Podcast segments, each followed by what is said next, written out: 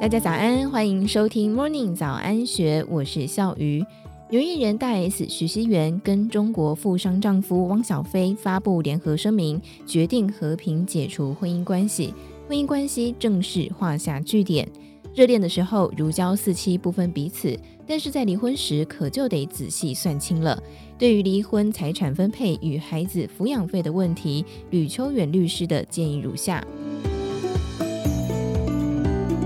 立法院在二零二零年底通过夫妻剩余财产制分配的修正条文，未来夫妻离婚时，在分配财产上又有新的变动。简单来说，夫妻离婚的时候，如果没有在结婚时采取分别财产制，就得要清算财产。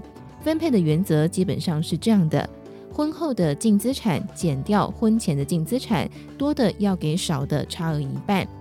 为什么要有这样的设计呢？因为法律认为，婚后的财产只要有增加，另一半理论上都有贡献。传统的说法就是，先生在外认真赚钱，如果没有太太持家经营，怎么会有成就呢？所以，先生在婚后所赚的钱要分给太太一半。这种说法就是最原始的法条设计原因。因此，婚后买的房子登记在谁的名下，谁付的贷款，其实都无所谓。反正离婚的时候，就是得要分配一半给没登记名字的人。不过问题就来了，这个社会已经不是传统的结构，夫妻一方可能会认真工作，但是另一方不是生产或家暴、外遇等等，要对方净身出户，谈何容易？因此，这次的民法剩余财产分配做了非常具体的调整。过去的法条虽然也有分配显失公平的时候，法官可以调整分配金额的规定，但是因为欠缺标准，很难实施。这次修正案把标准列出来了。白话文来说，就是以后法院在分配财产的时候，除了客观数字以外，还要具体衡量两个人有没有分居，平常谁做家事，子女谁负责照顾，有没有不顾家庭的情况，例如家庭暴力、外遇等等因素，让坐享其成的情况减少到最低。所以理论上来说，如果往后老公把赚的钱都拿给妈妈或是小三，甚至每天玩游戏耍废。太太就有权利向法院主张第三项的规定，让先生可以分少一点的钱。如果情况严重，甚至可以完全免除分配额。至于孩子抚养费的问题，原则上有下列六种情况：一、有约定抚养费，而且金额固定。这种情况就是每个月固定拿钱，如果对方没有付，那么就是向法院提告。不过要注意，只能够往前追溯五年，超过五年的部分就不能够再追讨。例如约好一个月一万，最多就是只能往前追溯六十万元而已。法院一旦裁定金额，对方还是不付钱，就可以向对方强制执行，扣他的所有资产与薪水。二、有约定抚养费，但是部分金额固定，部分直接限定实支实付。三、有约定抚养费，全部都是实支实付。第二和第三种情况都会建议向法院请求改成固定金额，因为实支实付的情况很糟糕，根本没有办法做强制执行。四、有约定抚养费，但是先付一笔钱，或是把财产给对方，以后都不用付。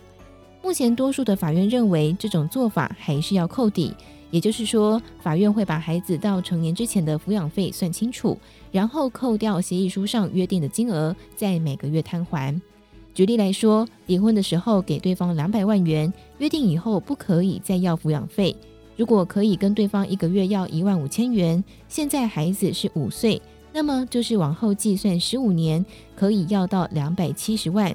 扣掉两百万之后，对方只要再给七十万元，就平均分配在十五年里，慢慢的给完。五、约定对方完全不用付，这个是许多人惯用的方法，也就是说。你要监护权，我给你，但是我一毛钱都不会给付。吕秋远律师建议最好不要采取这种做法，因为约定监护权以后很难让法院更改，但是抚养费却可以随时要求对方负担。抚养费是孩子的权利，养育小孩的大人无权帮孩子抛弃这种权利，所以还是可以用小孩的名义跟对方要求。不过，这跟有约定金额的情况不一样，不能够溯及既往，只能够往后请求而已。六，根本没有约定抚养费。没有约定抚养费可以一次回溯十五年。举例来说，如果在小孩一岁的时候离婚，那时候根本没有约定抚养费，不知不觉小孩已经二十岁，那么就可以往前追讨五岁到二十岁的金额。假设是一个孩子一个月一万元，一年十二万，那么就是一百八十万，两个孩子就是三百六十万。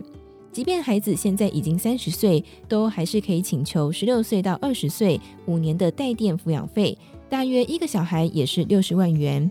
请不要拿探视权来交换抚养费，就算不给钱，对方还是可以主张探视，因为探视也是孩子的权利，同样不能够由大人免除或是交换。